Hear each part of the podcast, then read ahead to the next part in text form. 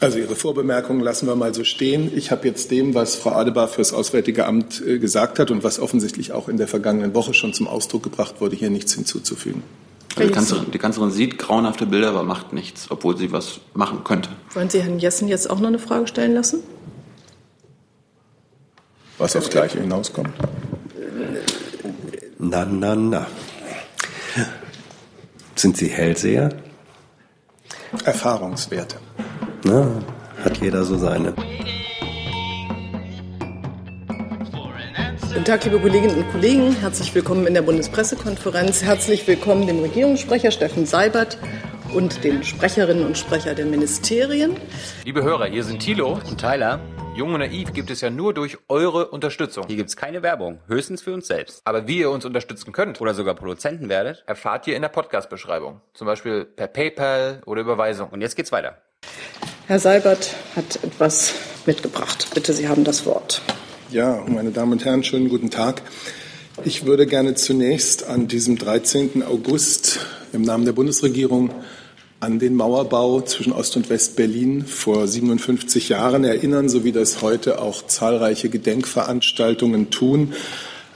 Der Fall dieses menschenverachtenden Bauwerks in der friedlichen Revolution von 1989-90 ist und bleibt eines der glücklichsten Kapitel unserer Geschichte. Gleichwohl ist und bleibt auch das Gedenken an die Opfer der Mauer, an die Opfer der SED-Diktatur insgesamt und der deutschen Teilung für die Bundesregierung ein wichtiges Anliegen. Das ist ein wichtiger Teil unserer gesamtstaatlichen Erinnerungskultur. Deswegen fördert die Bundesregierung Gedenkorte, die an dieses Grenzregime und an die Mauer erinnern. Ich nenne die Gedenkstätte Berliner Mauer, die da einen besonders wertvollen Beitrag leistet. Ein authentischer Ort, an dem Abschottung und Unrecht konkret erfassbar werden, gerade auch für junge Menschen, die das alles nur noch aus Fernsehberichten kennen und die dort eindrücklich erleben können, was die Teilung Deutschlands, Europas und der Welt unmittelbar für die Menschen bedeutet hat. Der zweite Punkt, den ich gerne vorwegschicken würde, ist eine Terminankündigung, die sich auf den kommenden Samstag, den 18. August bezieht. An diesem Samstag, den 18. August, wird die Bundeskanzlerin im Gästehaus der Bundesregierung Schloss Meseberg den russischen Präsidenten Wladimir Putin zum Gespräch empfangen um 18 Uhr.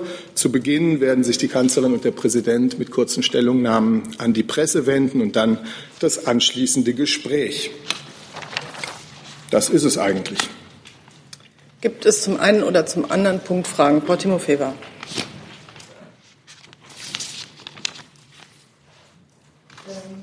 Herr Seibert, können Sie bitte äh, die Themen des Treffens erwähnen? Äh, warum ist das ein äh, offizieller Besuch? Was geplant und äh, was möchten die besprechen? Naja, Frau Timofeva, man kann natürlich nie Tage vorher umfassend die Themen eines Gesprächs auflisten. Gehen Sie davon aus, dass es um bilaterale, also deutsch-russische Fragen gehen wird, dass sicherlich das Thema des Syrien-Konflikts der nun schon viel zu lange andauert, angesprochen wird, dass es sicherlich um die Situation in der Ostukraine und um energiewirtschaftliche Fragen gehen wird. Alles Weitere würde ich dem Samstag überlassen. Dazu Herr Jung. Herr Sabe, warum wird es keine, keine Pressekonferenz geben?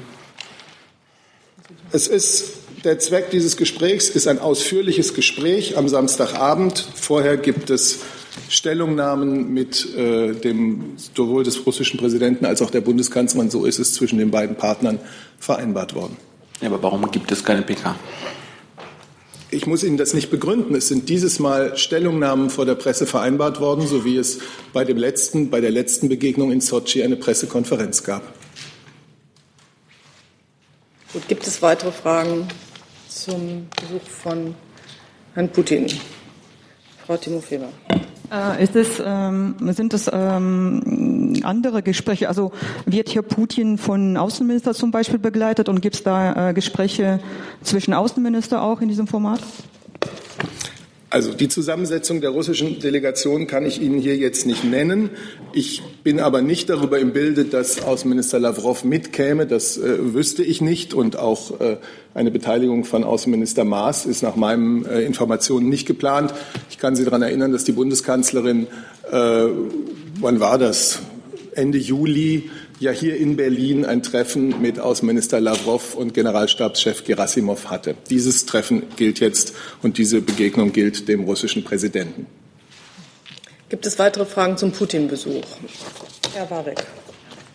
Ähm, von welcher Seite ging die Initiative zu diesem Gespräch aus? Gespräche werden miteinander vereinbart. Herr Gers? Seibert, wenn Sie sagen energiewirtschaftliche Fragen, geht es da auch um Nord Stream? Geht es um die Rolle der Ukraine künftig beim Gastransit? Können Sie da was zu sagen? Ja, wir haben ja in der Vergangenheit hier auch immer wieder betont, dass uns das äh, sehr wichtig ist, dass die Ukraine auch weiterhin eine Rolle beim Gastransit äh, aus Russland spielt. Darüber laufen Gespräche, die äh, auf europäischer Seite der äh, Kommissar Šefčovič führt. Und äh, das ist unter anderem das, was zum Beispiel auch gemeint ist bei energiewirtschaftliche Fragen. Haben Sie denn Signale aus Russland, dass man da zu einem nennenswerten Beitrag, wie es immer heißt, bereit sei? Also eine nennenswerte Gasmenge, die noch weiter über die Ukraine geleitet werden soll. Nach meinen Informationen sind die Gespräche darüber immer noch nicht abgeschlossen, aber ich würde jetzt dem Treffen am Samstag auch nicht weiter vorgreifen wollen. Weitere Fragen zu Putin? Das ist nicht der Fall. Gibt es Fragen zum Jahrestag des Mauerbaus? Das sehe ich auch nicht. Dann hat das Bundesumweltministerium das Wort für eine Ankündigung, bitte. Ja, ein Terminhinweis äh, zum Sofortprogramm Saubere Luft. Die Bundesumweltministerin und der Bundesverkehrsminister werden morgen zusammen mit den fünf Oberbürgermeistern der sogenannten Modellstädte die Verkehrsprojekte vorstellen, die in diesen Modellstädten für saubere Luft initiiert werden sollen. Das Ganze wird 11.30 Uhr im Bundesverkehrsministerium stattfinden. Diese Modellstadtprojekte sind eine Ergänzung zum Sofortprogramm Saubere Luft. Und diese Verkehrsprojekte sind dazu da, den städtischen Nahverkehr insgesamt zu modernisieren, den ÖPNV bequemer und günstiger zu machen und die Luftqualität in den Städten zu verbessern. Und diese Projekte werden evaluiert, sodass andere Städte, andere Städte von diesen Projekten dann auch profitieren können. Gibt es dazu Fragen? Das scheint mir nicht der Fall zu sein. Frau Petermann hat uns noch einen Nachtrag mitgebracht zum Abkommen mit Spanien. Genau, es war, es war offen geblieben, wer unterzeichnet hat. Ich hatte ja gesagt, die, der Vertrag ist unterzeichnet worden zwischen den jeweiligen Innenministerien, also hier in Deutschland meinem Haus und in Spanien dem Innenministerium unterzeichnet, hat jeweils die Abteilungsleiterebene eine Veröffentlichung dieser äh, Vereinbarung ist derzeit noch nicht vorgesehen, weil wir ja noch in Vertragsverhandlungen sind mit Griechenland und mit Italien. Und erst wenn dieses Gesamtpaket abgeschlossen ist, wird es eine Veröffentlichung geben. Gibt es dazu noch Nachfragen? Herr Jessen. Ja, zum einen äh, bedeutet das Gesamtpaket, dass diese drei das äh, oder diese Summe das ist, womit man womit wir äh, rechnen können an Rückführungen oder bemühen Sie sich um weitere? Äh, und zum zweiten, inwiefern Paket? Beziehen sich die aufeinander inhaltlich oder ist es nur, weil es eben letztlich um Mittelmeeranrainer geht? Es geht um Zurückweisungen in dem, an dem Grenzabschnitt Deutschland-Österreich. Äh, Verhandlungen werden geführt oder wurden geführt mit Spanien, Italien und mit Griechenland. Äh, mit Spanien die Verhandlungen sind abgeschlossen, mit Italien und Griechenland noch nicht. Und insofern, weil es den gleichen Sachverhalt betrifft, ein Gesamtzusammenhang. Gleichzeitig darf ich daran erinnern, dass ja eine ganze Reihe von äh, Staaten beim letzten Europäischen Rat äh, der Bundesregierung, der Bundeskanzlerin ihre Bereitschaft erklärt haben, über eine bessere Funktionsweise der Rücküberstellungsabkommen oder der Rücküberstellungsverfahren zwischen Deutschland und ihren Ländern äh, zu sprechen. Also Rücküberstellung äh, gemäß äh, der Dublin-Verordnung von Fällen, die dann hier vorher, also Menschen, die, deren Fall hier vorher auf Zuständigkeit geprüft worden ist. Das ist etwas anderes als die, äh, als die äh, Rücküberstellung direkt von den Grenzen. Dazu kann ich gerne ergänzen. Äh, diese Verhandlungen werden geführt nach Artikel 36 Dublin III Verordnung. Äh, wir sind relativ weit mit äh, Frankreich und mit Portugal, aber es werden auch Verhandlungen mit anderen Ländern geführt. Jetzt noch eine Nachfrage. Ja, ähm, an Herrn Seibert. Herr Seibert, ist der Kanzlerin äh, der Inhalt der äh, Vereinbarung mit Spanien im Detail bekannt? Ich darf Sie daran erinnern, dass es die Bundeskanzlerin war, die ja beim letzten Europäischen Rat äh, unter anderem mit Premierminister Sanchez den Anstoß gegeben hat zur Aufnahme dieser Gespräche sowie auch mit äh, Griechenlands Ministerpräsident Tsipras. Insofern äh, weiß sie natürlich, was da vereinbart wird. Herr Zweigler. Frau Petermann, zwei kurze Nachfragen. Wann, ab wann ist denn dieses Abkommen wirksam? Wird es sofort wirksam oder erst im Paket mit den äh, Abkommen, die man in anderen Ländern plant? Und eine kurze Nachfrage. Äh, haben Sie Angaben darüber, wie viele in Spanien registrierte Flüchtlinge denn in Deutschland angekommen sind? Zur ersten Frage, dass äh, die Vereinbarung ist am vergangenen Samstag, am 11. in Kraft getreten. Ähm, das hatte ich aber beim vergangenen Mal äh, auch gesagt. Äh, und derzeit, wir erheben erst seit äh, Mitte Juli die Daten zu äh, Eurodac 1-Treffern an der Grenze zu Österreich, Deutschland, Österreich. Und äh, wir haben aus Spanien aktuell noch keinen Treffer. Okay. Frau Müller dazu. Ja, Frau Petermann, ich verstehe noch nicht ganz, warum Sie ähm, den Text erst veröffentlichen wollen, wenn das Gesamtpaket steht. Sie verhandeln doch mit den Ländern einzeln, oder? Parallel, einzeln. Einzeln parallel. Aber warum machen Sie dann nicht die Einzelabkommen öffentlich? Weil das hat doch ehrlich gesagt erstmal nichts miteinander zu tun, wenn Sie einzeln mit den Ländern verhandeln. Ich habe dem nichts hinzuzufügen. Wir sehen das als Gesamtverhandlungspaket, auch wenn Spanien schon abgeschlossen ist, wie Sie wissen, äh, ohne weitere Gegenleistung. Aber wir wollen, was da drin steht, habe ich Ihnen gesagt. Wollen Sie eigentlich nicht, dass wir genau wissen, was da drin steht, oder dass Italien und Griechenland genau wissen, was da drin steht? Also gegen Ersteres verwahre ich mich. Ich habe Ihnen gesagt, was drin steht. Äh, das können Sie auch nachlesen, dass ich Ihnen das gesagt habe. Aber im Augenblick möchten wir noch keine Veröffentlichung vornehmen. Weitere Fragen dazu? Dann habe ich eine lange Liste von Themen, die mir die Kollegen genannt haben, an denen sie Interesse haben. Ich rufe als erstes das Thema Dürre auf und Frau Müller, Frau Buchholz, ähm, Frau, Frau, Frau Buchholz weist auf Frau Müller. Frau Müller hat das Wort. Dann Frau Buchholz. Ja, das kriegen wir bestimmt hin. Äh, ist eine Frage ans BMEL natürlich.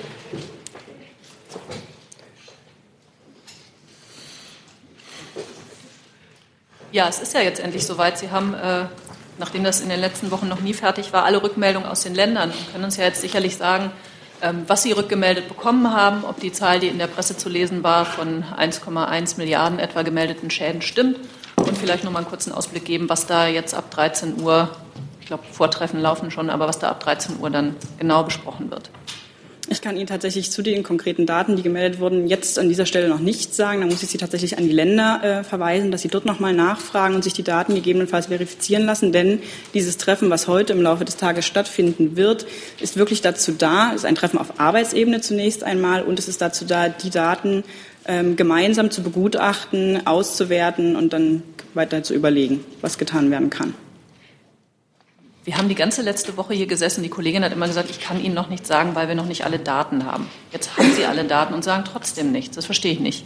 Weil ich wirklich um Ihr Verständnis hier bitte, das ist wie gesagt ein Arbeitstreffen und lassen Sie sich doch die Länder erstmal alle das erste Mal oder eigentlich das zweite Mal ein Arbeitstreffen, aber jetzt mit den vorliegenden Daten, dass die Länder mit unserem Ministerium zusammenkommen, die Daten erstmal begutachten und auswerten. Und dann werden wir natürlich weiter informieren, wenn wir was zu sagen haben. Ich kann Ihnen an dieser Stelle jetzt erstmal nichts weiter dazu sagen.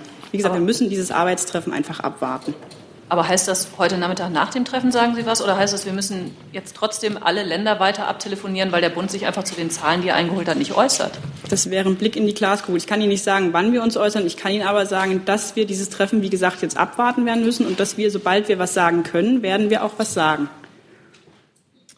Frau Buchholz. Wie denn eine Einschätzung, wie die Lage ist? Also besonders jetzt bei den Bauern, die Probleme mit der Fütterung der Tiere haben. Gibt es da von Ihrer Seite auch aus auch schon neue Erkenntnisse? Und ist dann vielleicht das Thema Soforthilfe doch noch mal ganz anders auf dem Tableau? Sie sagen ja immer, Sie müssen erst den Erntebericht abwarten.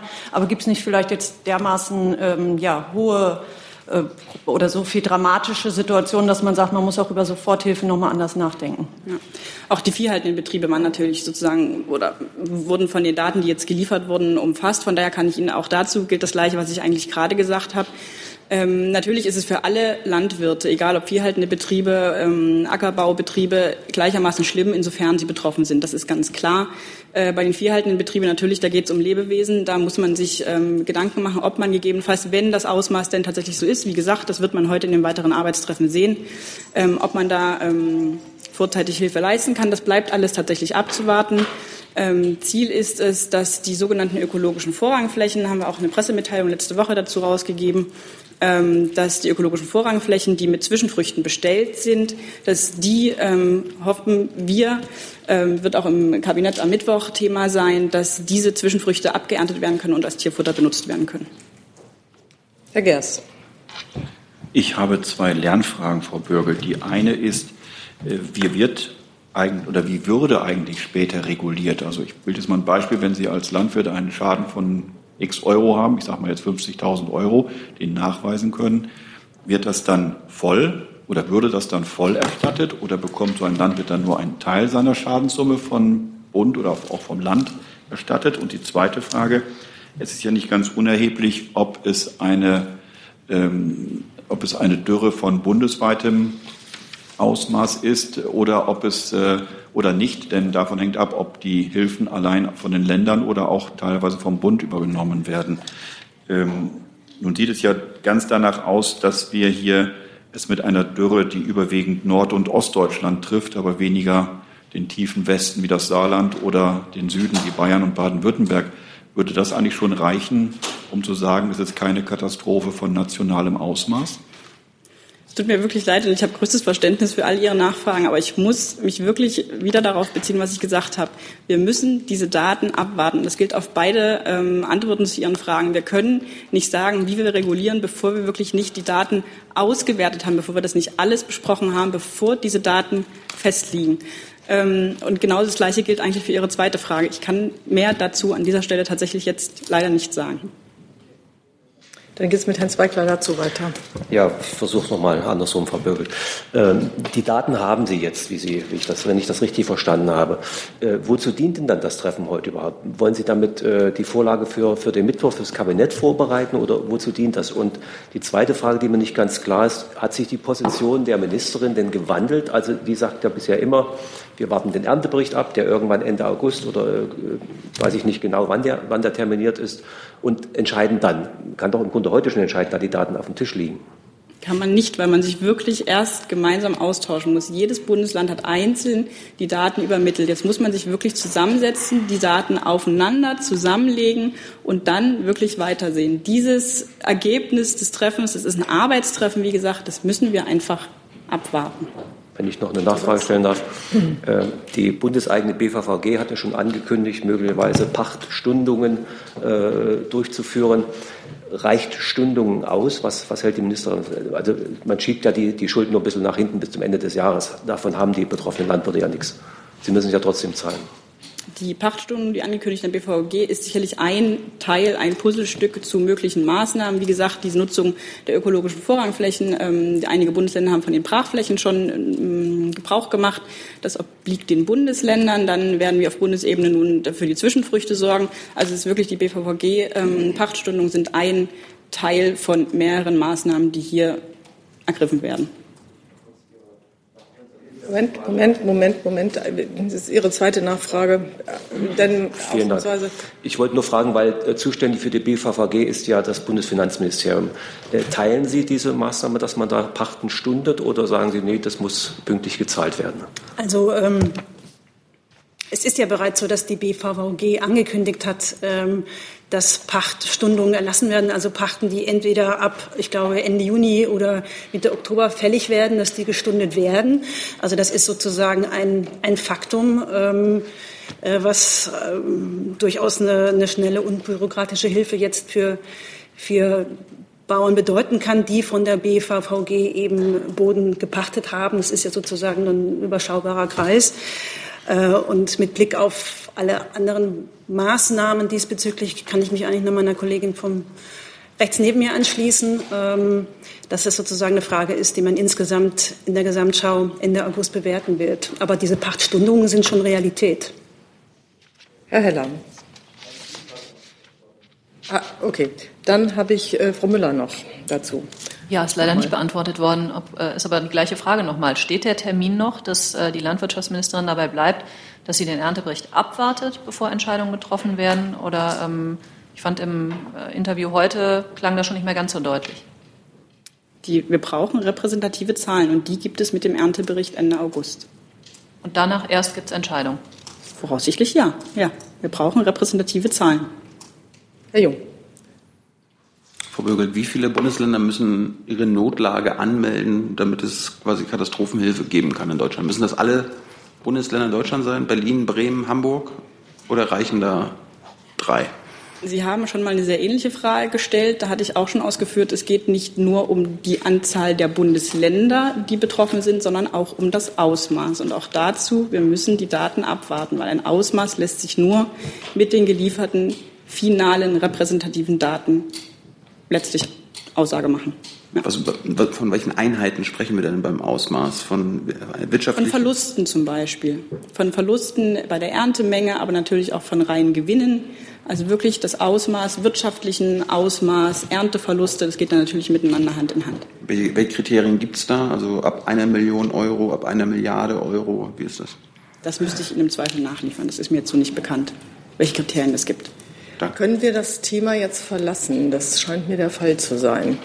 Dann habe ich das Thema Türkei bei sehr vielen Kollegen. Herr Heller startet. Ähm, zur, Tür zur, Türkei.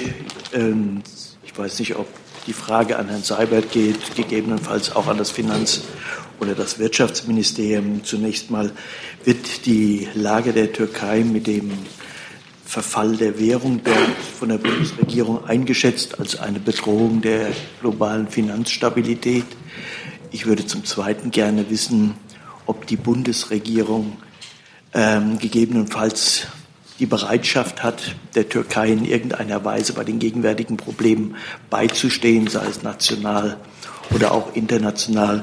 Und ich würde zum Dritten gerne vom Finanzministerium wissen, ob in dieser Sache international schon telefoniert wird im Rahmen von zum Beispiel G20, der ja die Türkei auch angehört, was man gegebenenfalls tun kann, um den Absturz der Währung zu stoppen. Ja, ich fange vielleicht an. Ähm, ich kann dazu relativ wenig sagen. Ich kann Ihnen sagen, dass äh, die Bundesregierung selbstverständlich äh, das Interesse hat an einer wirtschaftlich stabilen Türkei ähm, und dass wir deswegen die Entwicklungen durchaus äh, aufmerksam beobachten.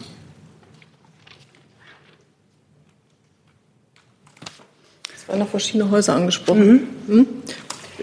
Ja, von Seiten BMF, also Sie, äh, Herr Heller, Sie haben die Währungs- und Finanzstabilität angesprochen. Ähm, Währungs- und Finanzstabilität wird ja fortlaufend beobachtet, analysiert, Ereignisse auch entsprechend beobachtet seitens der Notenbanken, insbesondere EZB, die sich sozusagen mit den Auswirkungen aller Entwicklungen global wie innerhalb der Eurozone auf die Währung befassen, wie auch von Seiten der Bundesbank und äh, möchte hier sozusagen keine Bewertung seitens BMF vorziehen. Mit Blick auf G20 ähm, sind mir noch keinerlei diesbezügliche besondere Kommunikation, ist mir noch keine besondere Kommunikation bekannt oder Krisentreffen dergleichen. Ich kann im Wesentlichen dem Gesagten nur anschließen. Der Minister hatte sich am Wochenende ja in einem Interview auch geäußert, dass wir natürlich wollen, dass die Türkei ein stabiles und demokratisches Land ist und gute Wirtschaftsbeziehungen dazu beitragen. Aber näher bewerten wir natürlich Währungsverfall nicht, aber wir beobachten die Lage. Gut. Frau Jensen, auch zum Thema USA-Türkei. Die Antwort ist schon bekommen. Ah, haben Sie schon bekommen? Ja. Bitte schön. Dann Herr Jessen. Sieht die Bundesregierung ähm, die Maßnahmen, die jüngsten Maßnahmen der US-Regierung als wesentliche Ursache an für den Verfall der türkischen Lehrer? Also solche Spekulationen werden wir hier nicht kommentieren. Das auch nicht währungspolitisch. Dafür Frage könnten Sie natürlich interessiert an die, an die Bundesbank oder an die, an die EZB richten, aber äh, dazu werde ich hier keine Stellung nehmen. Ich denke nicht, dass es eine Spekulation ist, da es ja die Maßnahmen der US-Regierung gegeben hat. Und ähm, es ist mindestens die Auffassung der türkischen Regierung, dass das ursächlich sei. Mich interessiert die Expertise der Bundesregierung, ob sie es auch so sehen. Das ist ja keine Spekulation. Zu währungspolitischen Fragen werde ich mich wie üblich hier nicht äußern. Gibt es jetzt noch weitere Fragen zur Türkei? Herr Heller. Ähm, Frage richtet sich ans Bundeswirtschaftsministerium. Ähm, haben Sie denn schon einen, einen Überblick oder einen ersten Eindruck, in, wie die deutsche Betroffenheit durch die Maßnahmen in der Türkei sind? Gibt es Unternehmen, deutsche Unternehmen der Türkei, die in Schwierigkeiten gekommen sind oder bereits laut gegeben haben, dass sie dabei sind, in Schwierigkeiten zu kommen? Ähm, nein, also wir können das derzeit nicht bewerten, welche Auswirkungen sich daraus ableiten lassen. Ähm, ich kann nur allgemein natürlich darauf hinweisen, dass ähm, Deutschland für die Türkei einer der wichtigsten Handelspartner ist und ein Viertel des Warenaustauschs der Türkei mit der EU wird in Deutschland realisiert. Ähm, das deutsch-türkische Handelsvolumen 2017 lag bei rund 37,6 Milliarden. Wir haben aber auch beobachtet, dass in den letzten zwei Jahren Exporte in die Türkei gesunken sind, aber zu den aktuellen Entwicklungen können wir noch keine Auswirkungen angeben. Bitte nach. Ich wollte noch mal nachfragen, und zwar auch die ähm, drei angesprochenen Ressorts ähm, Bundeskanzleramt, Wirtschaft, Finanzen. Gab es dort irgendwelche Kom Kontakte von der Spitze ihrer Ressorts zu der Türkei, um sich dort schildern zu lassen, was da im Moment im Gange ist? Also Spitze heißt Minister oder Staatssekretäre? Also nein, für mein Haus ist mir das nicht bekannt. Dem schließe ich mich an. Für das Bundeskanzleramt kann ich Ihnen da jetzt auch nichts berichten. Dann geht's da weiter. So. Ja, auch noch eine Frage an das Finanzministerium. Gibt es denn, ähm, haben Sie denn mal nachgefragt, wie die ähm, Auswirkungen für die deutschen Banken ähm, durch die Türkei sein werden? Ähm, haben Sie da bei der BaFin vielleicht mal nachgefragt oder wird das noch kommen? Also ähm, ich denke auch, dass die BaFin fortlaufend Entwicklungen und Auswirkungen auf den deutschen Finanzsektor beobachtet. Auswirkungen auf einzelne deutsche Institute. Hier gilt es auch, was allgemein gilt. Wir werden uns dazu nicht äußern. Den gesamten deutschen Bankensektor, nicht einzelne Institute. Dazu werde ich mich hier nicht äußern. Weitere Fragen zum Thema Türkei? Das scheint mir nicht der Fall zu sein.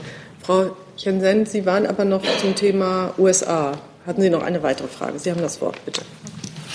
Ähm, so, ähm, der ähm, Bundesminister ähm, Altmaier hatte so neulich gesagt, dass die, äh, dieser Handelskrieg zerstörte den Wirtschaftstum hat ähm, so an den USA so sehr scharf kritisiert. Und zwar mit dann die Sanktionen in Iran, obwohl der Minister ähm, Altmaier nochmal erneut gesagt hat, dass ähm, die, wir lassen uns aus Washington keine Handelsbeziehungen mit anderen Ländern äh, diktieren. Aber manche deutsche Unternehmen haben schon also von den Iran, zurückzuziehen und wegen den äh, Druck von den USA. Und deswegen hätten wir Fragen für die Regierung oder die Wirtschaftsministerium.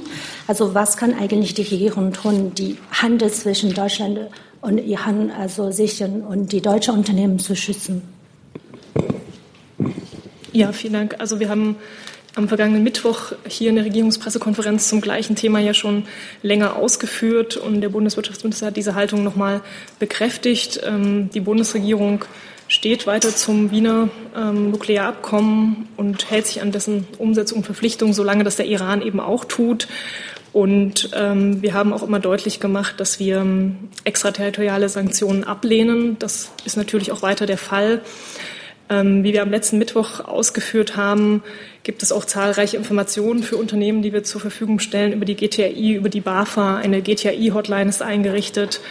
Auf europäischer Ebene ist am 7. August die Blocking-Verordnung wieder in Kraft getreten. Und natürlich gibt es weiter ähm, Gesprächskanäle, um auch die Finanzkanäle mit dem Iran weiter offen zu halten. Das ist der Stand, den wir schon letzten Mittwoch ausgeführt haben und das gilt natürlich weiter. Also gibt hier so einen Zeitplan, dass man, also wann würde diese Auswirkungen, dass man beobachten konnten? Also ein genaues Zeitfenster kann ich, kann ich ja nicht sagen. Das hängt natürlich von vielen Entwicklungen ab, wie sich Auswirkungen gestalten. Ähm, zum jetzigen Zeitpunkt kann ich das nicht quantifizieren oder genauer bewerten. Ähm, aber wir müssen die Entwicklung da weiter, weiter beobachten und verfolgen. Und gibt es auch weitere so EU-weit also Maßnahmen oder Initiativen? Also nicht nur also wegen Deutschland, sondern ein bisschen größer als die ganze EU. Also da weiß ich nicht, ob die Kollegen ergänzen wollen. Also über den über Moment, den Sommer werden weitere Gespräche. Ach, wir müssen erstmal Ton geben, sonst ja. geht's nicht. Jetzt.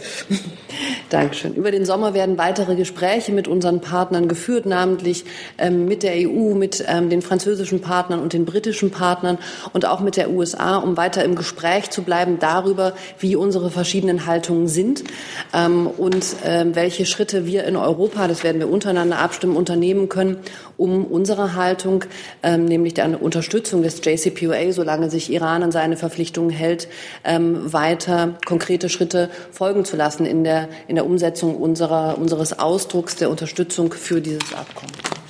Konkrete Termine kann ich in dem Moment heute nicht nennen. Hat sonst noch jemand Fragen zu diesem Thema? Herr Heller.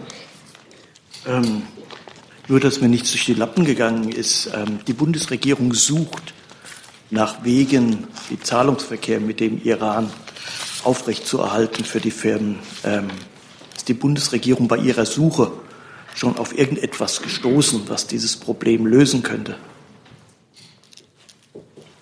Also ich kann nur darauf verweisen, dass diese, diese Prozesse laufen. Ich kann aber nur noch mal fragen, ob die Kollegen ergänzen wollen. Nein. So, können Sie es noch mal sagen, weil so schnell kann ich den Ton nicht zuschalten, wie Sie geantwortet haben. Nein, äh, Frau Baron hat richtig gesagt, die Gespräche mit den europäischen Partnern ähm, laufen dazu. Das haben wir am Mittwoch auch schon, glaube ich, bereits gesagt. Es gibt da keinen neuen Stand. Noch weitere Fragen dazu? Das scheint mir nicht der Fall zu sein. Dann habe ich das Thema Glyphosat auf meinem Zettel. Herr Heller? Ähm, würde gerne das zuständige Ministerium äh, fragen, ob die ähm, US-Gesetzgebung, das jüngste Urteil zu Glyphosat äh, mit der riesigen Schadensersatzsumme, die da gegen das Unternehmen verhängt worden ist, ob das irgendeinen Einfluss darauf hat, äh, den Ausstieg aus Glyphosat in Deutschland zu beschleunigen, ähm, den Zeitplan zu ändern, schneller auf Glyphosat zu verzichten. Dazu gilt, was wir bisher gesagt haben. Das ändert jetzt erstmal nichts daran. Der ähm, Plan sozusagen oder die Glyphosat-Verordnung ist derzeit in Abstimmung auch mit dem Bundesumweltministerium. Ähm, danach, wenn das abgeschlossen ist, wird es in die Ressortabstimmung gehen. Da sind umfassende ähm, Regelungen sozusagen angedacht. Ja, und dann wird man absehen müssen. Und wie gesagt, das ist eine Abstimmung mit dem Bundesumweltministerium und alles weitere dann Schritt für Schritt.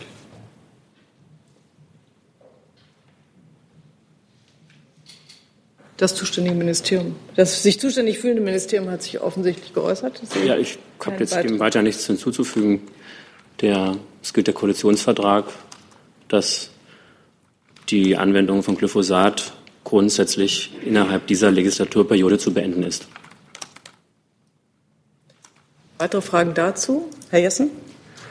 Ja, die Legislaturperiode dauert ja noch. Ähm, ist das äh, Monsanto-Urteil fürs BMU äh, Anlass, sozusagen zu versuchen, diesen Prozess zu beschleunigen, den Koalitionsvertrag sozusagen proaktiv in dieser Richtung auszuführen? Das Monsanto-Urteil, was wir bisher vorliegen haben, betrifft ja Gesundheitsaspekte. Und wir betreiben einen Ausstieg aus Glyphosat weil das Mittel in seiner Massenanwendung maßgeblich die natürliche Artenvielfalt beeinträchtigt. Und das ist unsere Hauptmotivation. Gesundheitsaspekte sind nicht Teil des Verfahrens des Bundesumweltministeriums. Die können vom Gesundheitsministerium vertreten werden.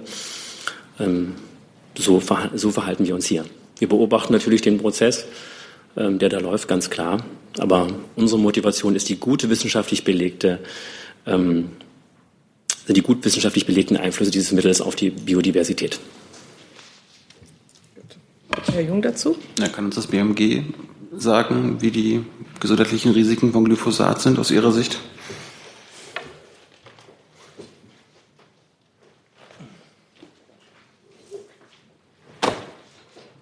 Herr Jung, äh, vielen Dank für die Frage. Äh, wir hatten ja schon in, äh, in der letzten Legislatur dazu häufiger das Thema hier und wir haben immer darauf verwiesen, dass die Zuständigkeit für dieses Thema beim Umweltministerium liegt. Es geht um Fragen des gesundheitsbezogenen des umweltbezogenen Gesundheitsschutzes. Und die Kollegin vom, vom Landwirtschaftsministerium hat ja auch gesagt, dass im Rahmen der, der Verordnungserstellung hier maßgeblich diese beiden Ressorts ähm, beteiligt sind, äh, zu Recht. Also da verweise ich noch einfach nochmal auf die Zuständigkeitsverteilung innerhalb der Bundesregierung. Frage ich doch in den Haufe. Wir haben sich anscheinend gerade geirrt. Äh, wie, ist, wie ist das mit den Gesundheitsrisiken? Das Gesundheitsministerium möchte dazu nichts sagen. Das ist dann eine Aussage des Gesundheitsministeriums. Ist das falsch, dass Sie nicht, also ist es falsch, dass Sie für den Gesundheitsaspekt verantwortlich sind? Gesundheitsaspekte von Pflanzenschutzmitteln sind Aspekte des Arbeitsschutzes und ähm, des gesundheitlichen Verbraucherschutzes. Für den sind wir jetzt rein amtlich erstmal nicht zuständig. Das ist manchmal in der Wahrnehmung vielleicht durcheinander gewesen, weil die frühere Bundesumweltministerin sich diesem Thema auch in der Öffentlichkeit angenommen hat, aber damals eben im Auftrag aller SPD-Kabinettsmitglieder. Ähm, von der amtlichen Aufteilung gibt es äh, für das Bundesumweltministerium keine Zuständigkeit beim Thema Gesundheit bei Pflanzenschutzmitteln. Gesundheit auf den Menschen wirkend.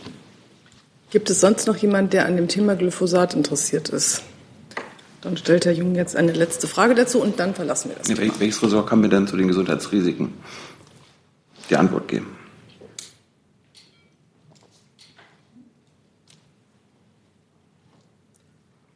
Sieht nicht so aus. Arbeitsministerium wegen Gesundheitsministerium.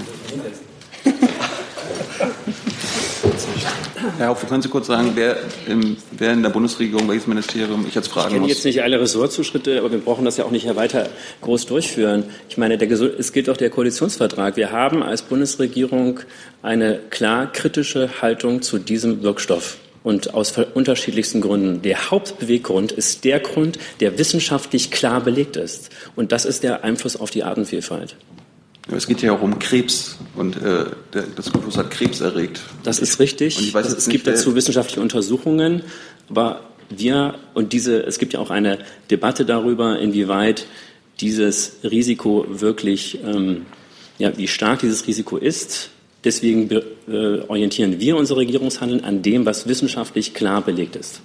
Ich glaube, das BMI Fühlt sich jetzt, Entschuldigung, jetzt bin ich mal dran. Fühlt sich jetzt hier jemand zuständig zu den Gesundheitsrisiken verantwortlich, was zu sagen? Ich ähm, kann das Spiel jetzt leider hier nicht weiterspielen. Ich kann mich nur erkundigen, ähm, was wir dazu zu sagen haben, kann das aber jetzt hier nicht so aus der Lameng äh, sagen. Wenn Menschen aus professionellen Gründen, äh, weil sie damit arbeiten, tagtäglich mit diesem Stoff in Kontakt kommen, dann kann das durchaus sein, dass das auch eine Frage des Arbeitsschutzes ist.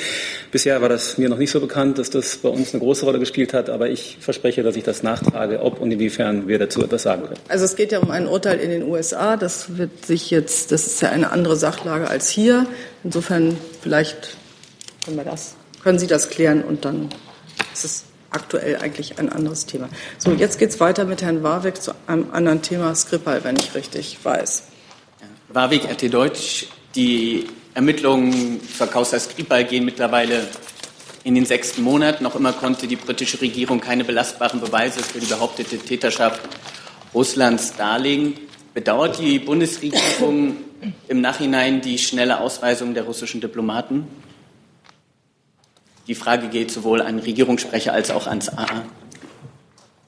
Die Antwort äh, konkret ist nein. Und äh, die längere Antwort ist, dass wir dem, was wir hierzu mehrfach vorgetragen haben, nichts Neues hinzuzufügen haben. So ist es. Nachfrage. Ja. Die Argumentationsbasis der Bundesregierung ist ja dieselbe seit dem 14. März. Das heißt, die Bundesregierung für die Bundesregierung ist nicht relevant, dass die Ermittlungen der letzten fünf Monate keinen einzigen Beleg zutage geführt haben für die russische Täterschaft. Das ist ja zunächst einmal eine Behauptung von Ihnen. Es, geht, es ging uns immer um ein Gesamtbild, das von britischer Seite den europäischen Partnern dargestellt worden ist und das uns zu dem Schluss gebracht hat, äh, aus dem heraus wir gehandelt haben. Das war aber ein Bild vor den Ermittlungen. Die Ermittlungen laufen ja mittlerweile seit fünf Monaten und haben keinerlei Hinweise auf eine russische Schuld gebracht. Das könnte auch, auch die Bundesregierung zu einer Revision veranlassen. Also man muss ja eingestehen, dass die, die Argumentationsbasis der Bundesregierung sich seit dem 14. März nicht verändert hat. Was sich verändert hat, ist aber, dass es überhaupt erst Ermittlungen gab, nachdem die Ausweisung erfolgt ist. Was war jetzt Ihre Frage? Die Frage ist, ob die Bundesregierung dies mit einbezieht oder einfach nur noch mauert mit Status quo 14. März 2018. Ich stelle dass Sie fest, dass Sie uns seit März dieselbe Frage dazu stellen. Und diese, ich dieselben Antworten bekomme. So, jetzt gibt es noch eine neue Frage dazu. Wenn das, gibt es sonst noch jemanden, der an diesem Thema interessiert ist? So, das scheint mir nicht der Fall zu sein. Haben Sie noch eine neue Frage dazu, weil Sie das ja jetzt schon sehr ausführlich behandelt haben? Sie meinen zur Them zum Themenkomplex? Thema Skripal.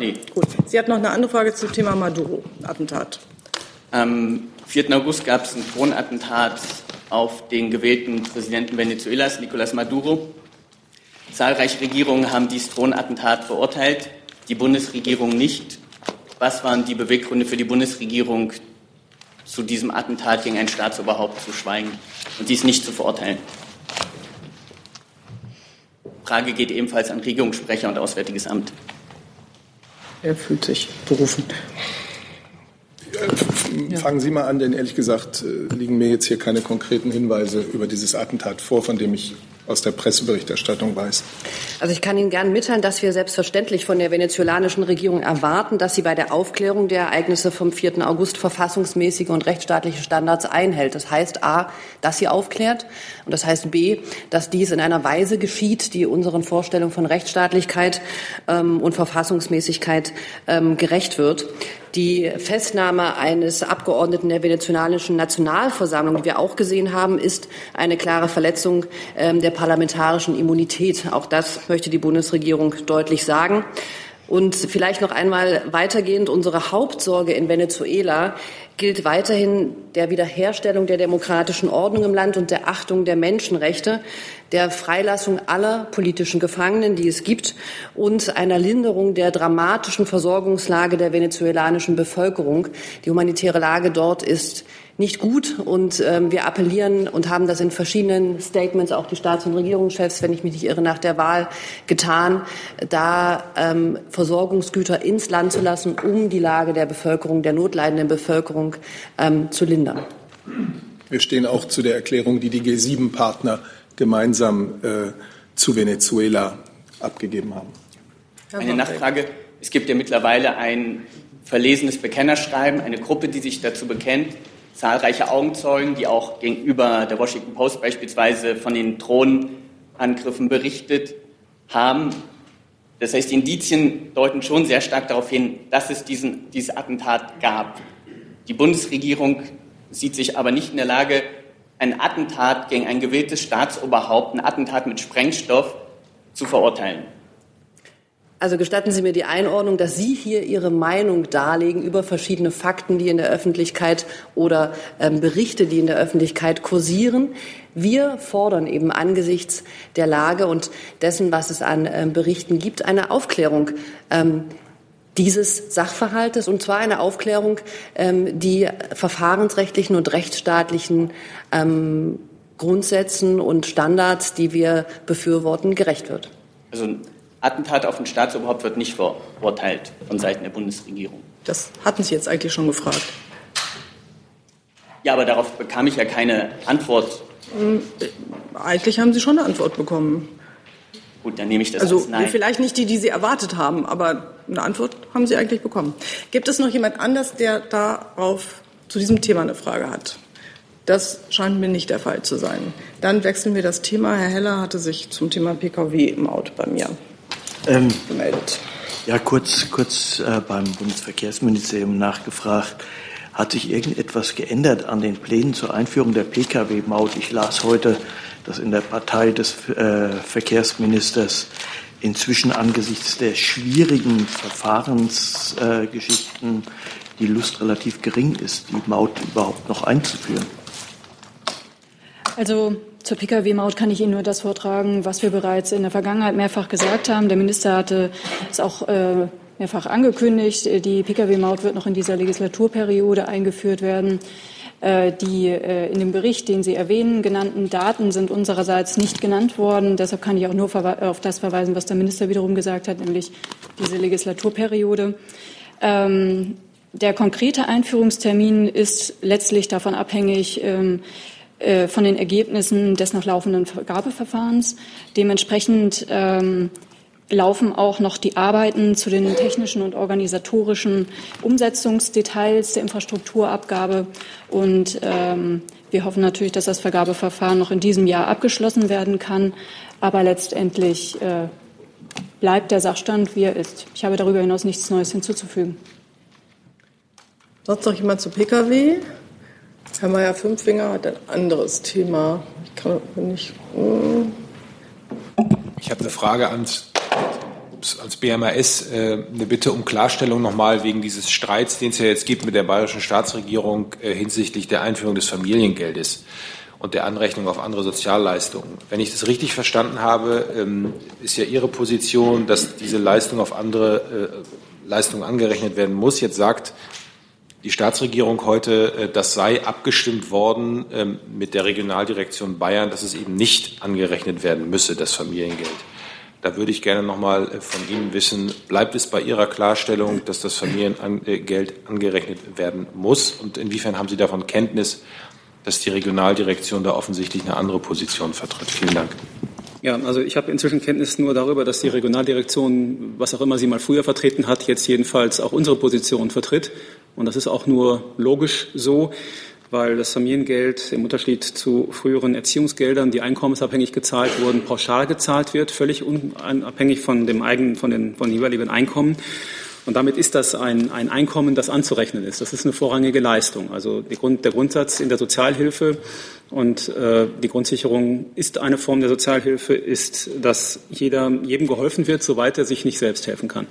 Und ein Familiengeld, wie es in Bayern jetzt geplant ist, ist ganz, ganz klar ein, ein Einkommen, ähm, dient nicht an ganz Entschuldigung, dient nicht einem ganz spezifischen Zweck, wie zum Beispiel Ausgleich für Hochwasserschäden oder Opferrenten oder dergleichen. Die werden natürlich nicht angerechnet, und insofern ist das unsere Rechtsposition und nicht nur unsere, sondern es ist auch sagen wir mal, in einer Linie mit dem, was bisher geschah in der Sozialhilfe. Da gibt es eigentlich gar keine Möglichkeiten, davon abzuweichen.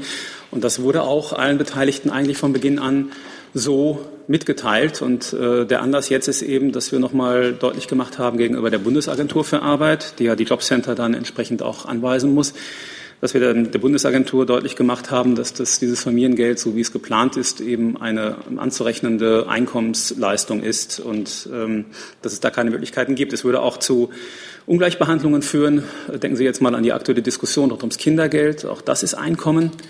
Ähm, und es gibt andere Leistungen auch, die vorrangig einzusetzen sind, zum Beispiel im Bereich der Grundsicherung im Alter, die Renten. Die Renten sind Einkommen und so bleibt es auch hier dabei, dass uns gar keine andere Möglichkeit äh, bleibt, als, als diese, diesen Hinweis zu geben, nämlich dass das Familiengeld, so wie in Bayern geplant ist, anzurechnen ist. Dazu dann nochmal die Zusatzfrage. Ist denn jetzt geplant, zumindest habe ich das auch aus einer schriftlichen Erklärung von Ihnen so verstanden, damit Bayern das Gespräch zu suchen? Wie konkret sehe das dann aus? Und äh, würde das im Umkehrschluss dann auch bedeuten, wenn man sich nicht einigen würde, das ist ja ein, ein, eine Option, die heute von der Staatsregierung in, ähm, ins Spiel gebracht wird, dass Sie dann bei einer Auszahlung trotz allem würde die erfolgen, das Land Bayern verklagen könnten oder würden? Also ähm, grundsätzlich ist es so, dass ähm, wir das Gespräch suchen äh, und würden uns auch freuen, wenn das auf Gegenliege bestößt in Bayern. Denn äh, eins wollen wir auf jeden Fall verhindern, dass sowas ausgezahlt wird zunächst mal und dass dann nachher Jobcenter einzeln hingehen müssen und äh, neue Bescheide erstellen müssen und die Leute, die sich darauf eingestellt haben, dieses Familiengeld zu bekommen, dann nachträglich Rückzahlungen leisten müssen. Das ist die schlimmste aller möglichen Fälle und Varianten. Das wollen wir auf jeden Fall verhindern. Und insofern sind wir natürlich weiterhin äh, sehr offen allen Gesprächen mit der bayerischen Seite gegenüber, wie das bisher auch schon der Fall war. Und äh, ansonsten sei darauf verwiesen, dass wir im Koalitionsvertrag ja durchaus familienpolitische Leistungen im breiten Umfang anpassen wollen als Bundesregierung insgesamt. Für unseren Bereich kann ich sagen, das Bildungs- und Teilhabepaket soll noch mal deutlich ausgebaut werden und auch der Kinderzuschlag, das ist jetzt nicht direkt bei uns im Haus, sondern im Familienministerium soll ausgebaut werden. Das heißt, es ist nicht so, dass da nichts passiert.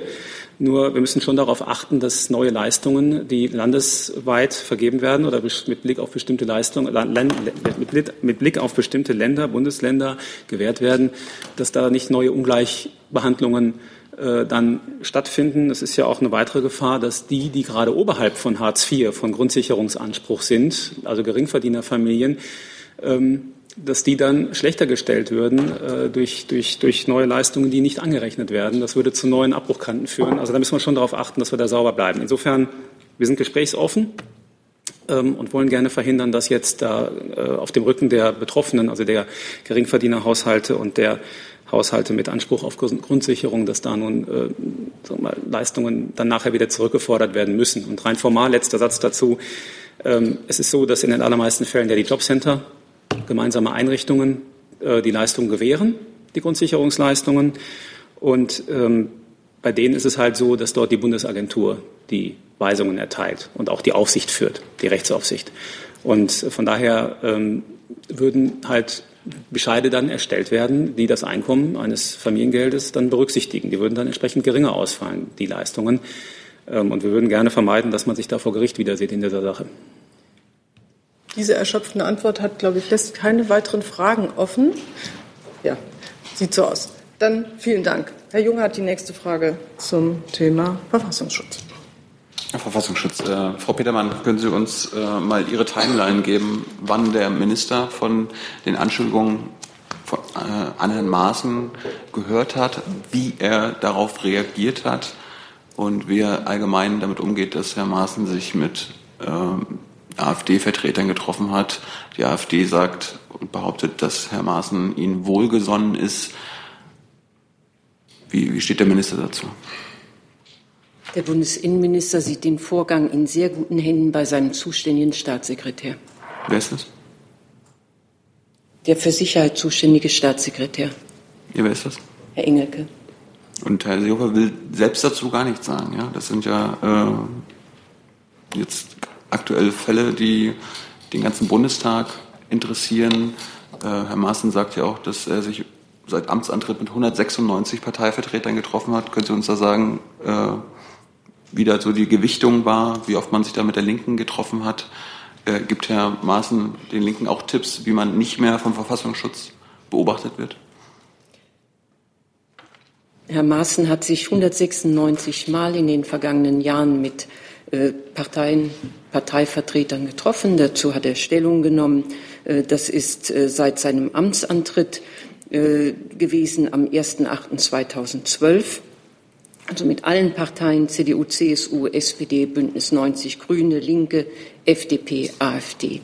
Ähm, weil Sie so pointiert hier vorgetragen haben, möchte ich auch noch mal klärend oder klarstellend sagen, es ging nicht um Beratschlagung, äh, Ratschläge hinsichtlich des Umgangs mit Personen oder Strömungen in Parteien, sondern es geht in den Gesprächen regelmäßig um äh, Fragen der Gefährdungseinschätzung und äh, allgemeine, all, einen allgemeinen Austausch, aber nicht um eine Beratungsleistung. Gibt es sonst noch jemanden, der an dem Thema interessiert ist? Herr Jessen. Können Sie uns etwas darüber sagen, ähm, ob das Innenministerium als zuständiges Ressort äh, im Groben mindestens über äh, Inhalt, Verlauf, Ergebnisse solcher Gespräche informiert wurde, sozusagen synchron, parallel zum Führen der Gespräche oder passiert das jetzt in den bewährten Händen von Herrn Engel, da die Sache äh, publik geworden ist? Oder gab es parallel sozusagen eine Information?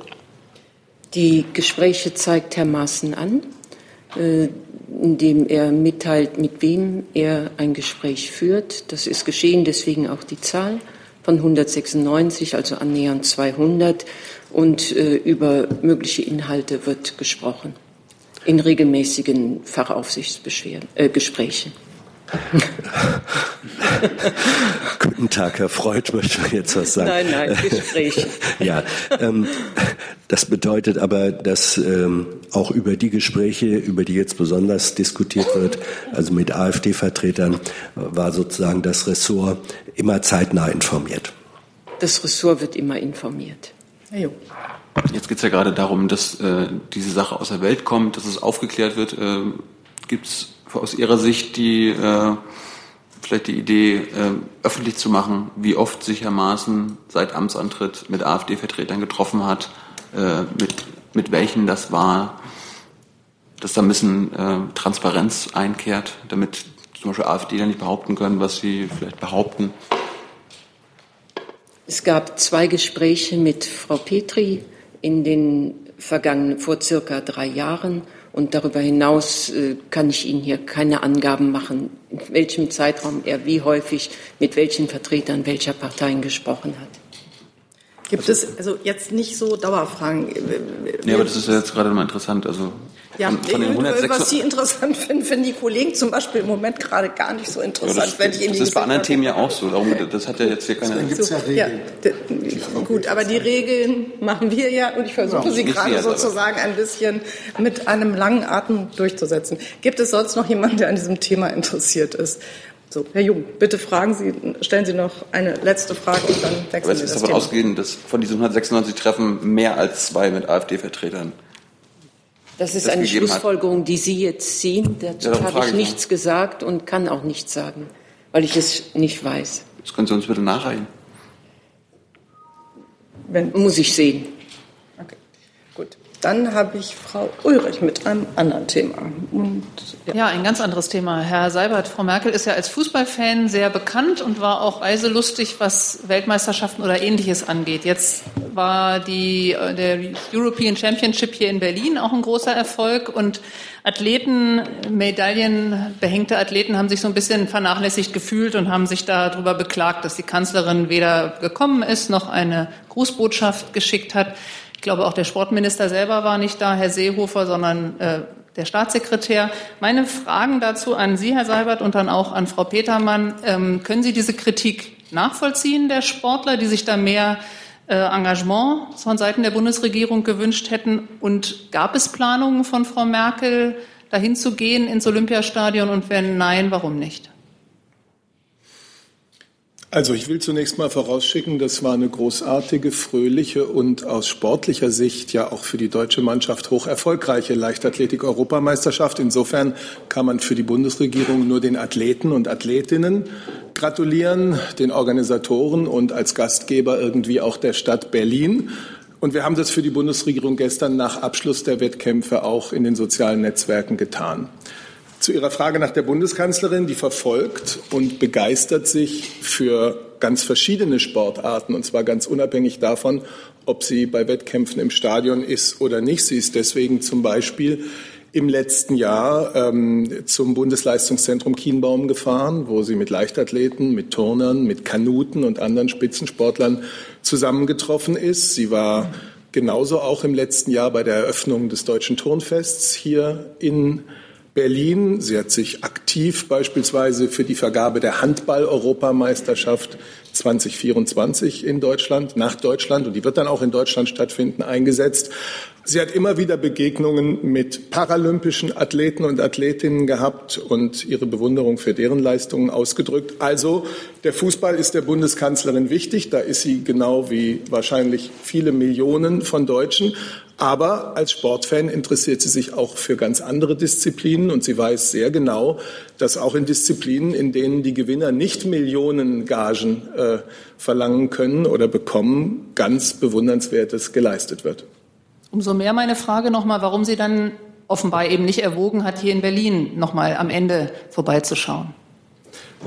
Ja, wie Sie wissen, war sie jetzt am Ende, nämlich am Wochenende, äh, zu Besuch bei ihrem spanischen Ministerpräsidentenkollegen. Ich habe für die Bundeskanzlerin, denke ich, zum Ausdruck gebracht, dass sie die Leichtathleten, die Ruderer, die Schwimmer, die Kanuten und alle, die aktiv sind, äh, sozusagen als interessierter Sportfan verfolgt und unterstützt. Und dieses war eine besonders erfolgreiche Leichtathletik-Europameisterschaft. Noch einmal herzlichen Glückwunsch an alle deutschen Medaillengewinner, aber auch an die, die auf den hinteren Plätzen für sich persönlich Großes geleistet haben. Danke. Dann nur noch die kurze Nachfrage an Frau Petermann. Hat Herr Seehofer erwogen, als zuständiger Sportminister vorbeizuschauen? Und warum, wenn nein, warum nicht? Der Bundesinnenminister wurde vertreten, und zwar an vier Veranstaltungen vom parlamentarischen Staatssekretär Mayer. Ich denke, das ist schon ein Zeichen großer Wertschätzung, wenn an vier verschiedenen Tagen, nämlich Montag, Dienstag, Samstag und Sonntag, der parlamentarische Staatssekretär in Vertretung des Bundesinnenministers an den Sportveranstaltungen teilnimmt, neben der Leitungsebene der Sportabteilung und den ja, zuständigen Kollegen. Gut, sonst noch jemand Fragen dazu? Dann hat Herr Jung das Wort zum Thema Jemen. Ja, Thema Jemen. Ende letzte Woche gab es einen äh, schwerwiegenden Bombenangriff der US-geführt, äh, US-saudisch geführten Allianz in Jemen, wo mindestens 43 Menschen getötet wurden, davon viele Kinder. Das war ein Schulbus. Ähm, Herr Sabat, wie hat die Kanzlerin auf dieses potenzielle Kriegsverbrechen reagiert. Das AA hat bisher nur gesagt, dass man zutiefst bedrückt ist. Man hat, ich habe da überhaupt keine Verurteilung dieses Angriffs vernommen. Frau Adebar, vielleicht könnten Sie uns da äh, korrigieren, falls ich da eine falsche Einschätzung habe. Ja, ich weiß nicht, wenn letzte Woche schon darüber gesprochen wurde, wäre das vielleicht. Es war, wir hatten ein schriftliches Statement. Ach so, gut, dann ich kenne das schriftliche Statement nicht, deswegen weiß ich jetzt nicht genau. Ich will ja wissen von Ihnen, wie die Kanzlerin auf solche ja. Bombenangriffe, wo Kinder im Schulbus getötet werden, reagiert. Selbstverständlich mit Entsetzen. Die Bilder gingen ja auch um die Welt. Man konnte das, äh, das Grauen leider auch eben äh, in den sozialen Netzwerken und in den Fernsehberichten äh, verfolgen. Wenn so etwas passiert, im Rahmen äh, eines Krieges, im Rahmen militärischer Auseinandersetzungen ist das entsetzlich. Und es muss alles getan werden von kriegsführenden Parteien, militärisch aktiven Parteien, dass genau so etwas nicht passiert. Das ist eine, es ist beinahe eine Selbstverständlichkeit, das zu sagen. Äh, und gleichzeitig muss man es auch immer wieder sagen, ganz besonders, wenn so etwas ähm, von solcher Dimension geschehen ist.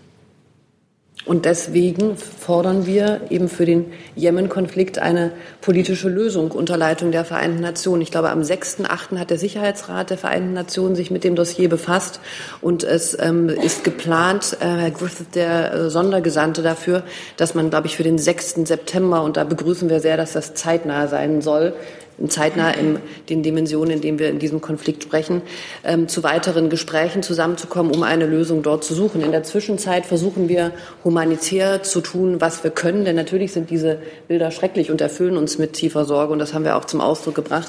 Und wir versuchen mit einem immensen Aufwand an humanitärer Hilfe ähm, Leid der Menschen dort in dem Konflikt zu mildern. Ich hatte ja gefragt, warum Sie diesen schwerwiegenden Angriff nicht verurteilen, Frau Adebar und Herr Seibert, wenn Sie selbst von grauenhaften Bildern, von grauenhaften Ereignissen sprechen. Was macht die Kanzlerin denn? Also die Saudis sind ja gute Freunde der Kanzlerin. Wird da ein Anruf getätigt? Also Ihre Vorbemerkungen lassen wir mal so stehen. Ich habe jetzt dem, was Frau Adebar fürs Auswärtige Amt äh, gesagt hat und was offensichtlich auch in der vergangenen Woche schon zum Ausdruck gebracht wurde, hier nichts hinzuzufügen. Also die, Kanzlerin, die Kanzlerin sieht grauenhafte Bilder, aber macht nichts, obwohl sie was machen könnte. Wollen Sie Herrn Jessen jetzt auch noch eine Frage stellen lassen? Was aufs Gleiche hinauskommt? Na, na, na. Sind Sie Hellseher? Erfahrungswerte. Na, hat jeder so seine. Ähm, Frau Adebar, der UNO-Generalsekretär hat inzwischen den Angriff verurteilt in Verbindung damit, dass er weitere Aufklärung fordert. Die weitere Aufklärung fordert auch das Auswärtige Amt. Ist es nicht dann auch angezeigt, ebenso wie der UNO-Generalsekretär den äh, Angriff zu verurteilen? Das haben Sie bislang nicht gemacht. Wie gesagt, ich kann Sie nur auf das verweisen, was wir gesagt haben und dass wir eben den Generalsekretär der Vereinten Nationen darin unterstützen, Aufklärung in diesen Sachverhalt zu bringen und alle, alle Bemühungen unterstützen, um zu einer politischen Lösung dieses Konflikts zu kommen, eben um solche Bilder in Zukunft auch zu vermeiden. Das äh, verstehe ich schon. Dennoch es ist ein Unterschied, ob man, das wissen Sie doch auch sehr genau, es ist ein Unterschied, ob man etwas erschreckend findet, bedrückend findet, Aufklärung fordert oder ob man neben diesem Sachverhalt, dem Ausdrücken des Erschütternseins, äh, es verurteilt. Das tut der UNO-Generalsekretär in ihrer Erklärung, tun sie es bislang nicht. Ich frage mich, wäre es nicht angemessen, wenn sich die Bundesregierung diesem, dem anschließt? Ich habe, glaube ich, zu unserer Haltung für den Moment das gesagt, was ich sagen konnte. Herr Warwick äh, wollte sich dazu Hat sich erledigt. Oder? Hat sich erledigt. Dann Herr Jung nochmal. Eine Frage, Herr Seibert, auf welcher Seite steht die Bundesregierung im Jemen-Konflikt? Zuallererst muss man ja wohl im Jemen-Konflikt an der Seite der Menschen im Jemen stehen, die seit langer Zeit einer bedrückenden und in ihrem Ausmaß wirklich auch beispiellosen humanitären Katastrophe ausgesetzt sind. Das sind die Menschen, an die wir erst einmal denken müssen und wo wir versuchen müssen, äh, als Weltgemeinschaft humanitäre Hilfe äh, zuzuführen und mit unseren Mitteln und mit den Mitteln unserer Partner dazu beizutragen, dass eine politische Lösung, Frau Adebar hat es ja gerade ganz klar gesagt, äh, möglich wird. Das ist das, äh, was ich Ihnen dazu sagen kann. Dass Sie auf Seiten der Zivilisten stehen, ist mir völlig klar und das ist völlig nachvollziehbar. Hier geht es um den militärischen Konflikt zwischen den äh, Iran äh, unterstützten Houthi-Rebellen und der US-saudischen Koalition. Auf welcher Seite stehen Sie da? Sind Sie neutral? Wir wünschen uns, dass dieser Konflikt endet im Namen der Menschen, die unter ihm äh, unfassbar leiden. Und dazu würden wir gerne unsere bescheidenen Mittel beitragen. Die Weltgemeinschaft handelnd über die, über die UNO äh, tut, was sie kann. Also nicht neutral. So. Gibt es weitere Fragen zu diesem Thema? Dann hat Herr Lebjatz das Wort zu einem anderen Thema. Lebjatz, Deutsche Welle, polnische Redaktion. Ich habe eine Frage an Auswärtiges Amt. Äh, Frau Adebart, äh, plant Ihr Minister demnächst eine erneute Reise nach Polen? Und wird das ehemalige deutsche Konzentrationslager Auschwitz als möglicher Ort äh, des Treffens in Erwägung gezogen. Wir teilen Planungen mit ähm, oder Reisen mit, wenn sie konkret ausgeplant sind und wenn wir es soweit sehen, dass wir sie hier an dieser Stelle ankündigen können. Hm. Eine Nachfrage. Wäre der 1. September ein äh, guter Anlass für solche Reise? Da verweise ich auf meine Antwort von eben. Ich habe keine weiteren Fragen auf meinem Zettel. Herr Kollege noch eine letzte. Also ganz kurz, Chase von der Deutschen Welle. Ähm, äh, also Minister Maas trifft sich heute mit, mit Herrn Grandi. Ähm, welche Themen werden da ähm, besprochen ähm, und sind konkrete Vereinbarungen zu erwarten? Kurze Nachfrage, Vereinbarung, in welchem Sinne meinen Sie? Na, hatte, worum geht es also in dem Treffen und ähm, sollen wir auf der Hut sein, dass irgendwas äh, Konkretes heute passiert? Sie sollen natürlich ähm, unbedingt zur Pressekonferenz nach Berlin-Tegel kommen, in das Gästehaus des Außenministeriums. Ich glaube, 14.30 Uhr wird das sein. Die Gespräche, die dort heute geführt werden, drehen sich ganz konkret um die deutsche Unterstützung ähm, für die Organisation und ähm, der Rückversicherung, dass wir die Arbeit, die diese Organisation leistet, sehr, sehr hoch einschätzen und ähm, die Bemühungen weltweit weltweit an verschiedenen Hotspots. UNHCR ist weltweit präsent. Ähm, sehr unterstützen. Der Außenminister möchte sich informieren, wo die Schwerpunkte von UNHCR in der Arbeit liegen, welche ähm, Dinge UNHCR vorhersieht, wo ähm, Krisen weiter schimmern, welche Sachen, welche Krisen und welche humanitären Lagen ganz besondere Unterstützung bedürfen. Und natürlich wird es darum gehen, wie Deutschland ähm, seine Hilfe auch in Zukunft ausrichtet. Ich glaube, konkrete Ankündigungen im Sinne eines Pledges oder sowas ähm, werden äh, mutmaßlich ähm, heute dort nicht zu erwarten sein. Es wird aber darum gehen, die deutsche Leistung ähm, an die UN-Organisation zu unterstreichen und sich über ganz konkrete Konflikte, ähm, namentlich Syrien, Türkei, auch Jemen, zu unterhalten, um zu schauen, ähm, wie wir dort unsere Zusammenarbeit gestalten können. Gut, Frau Ulrich, dazu? Also gibt es dazu noch eine Frage? Weil wir sind jetzt hier schon, haben schon die Stunde sehr gedehnt. Hey Leute, Jung und Naiv gibt es ja nur durch eure Unterstützung. Ihr könnt uns per PayPal unterstützen oder per Banküberweisung, wie ihr wollt. Ab 20 Euro werdet ihr Produzenten im Abspann einer jeden Folge und einer jeden Regierungspressekonferenz. Danke vorab. Ich habe nur eine kurze Frage nochmal an Frau Petermann, was den Fall Sami A. angeht. Äh, die widerstreitenden Interessen im Moment einerseits zu sagen, er soll zurückkommen, andererseits es gibt das Wiedereinreiseverbot nach Ausweisung. Wie schaut das Bundesinnenministerium auf dieses Wiedereinreiseverbot, was gegen ihn ja verhängt wurde? Das Wiedereinreiseverbot, von dem Sie sprechen, äh, kam ja vom Land Nordrhein-Westfalen, wenn es von dort bestätigt wurde, was ich jetzt nicht weiß. Äh, und dazu kann ich im Augenblick keinen weiteren Kommentar geben, weil, äh, wie schon mehrfach an dieser Stelle geschildert, wir begleiten, wir beraten. Wir sind aber operativ nicht tätig. Deswegen kann ich dazu nichts sagen, sondern möchte Sie bitten, die Fragen dazu nach Nordrhein-Westfalen zu stellen. Gut.